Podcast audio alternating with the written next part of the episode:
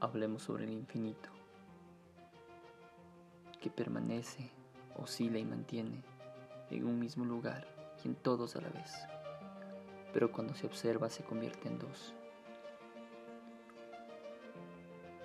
En el momento en que él y su propio yo se observan, se miran, se entienden, se comprenden, se mantienen, forman el tres, amándose, equilibrándose y siendo cada vez más igual en cada arista.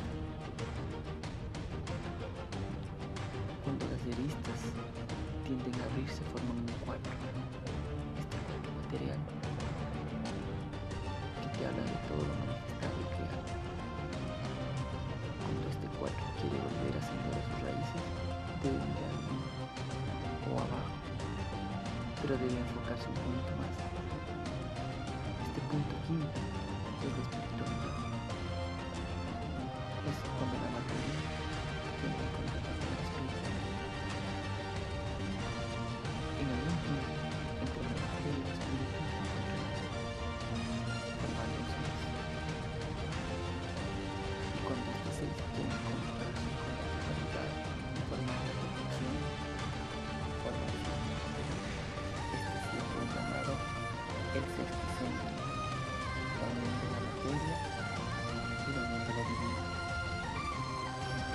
totalidad del universo en uno mismo. Este 7 realiza todas las cosas, dispensa la vida y es la fuente de todos los planes.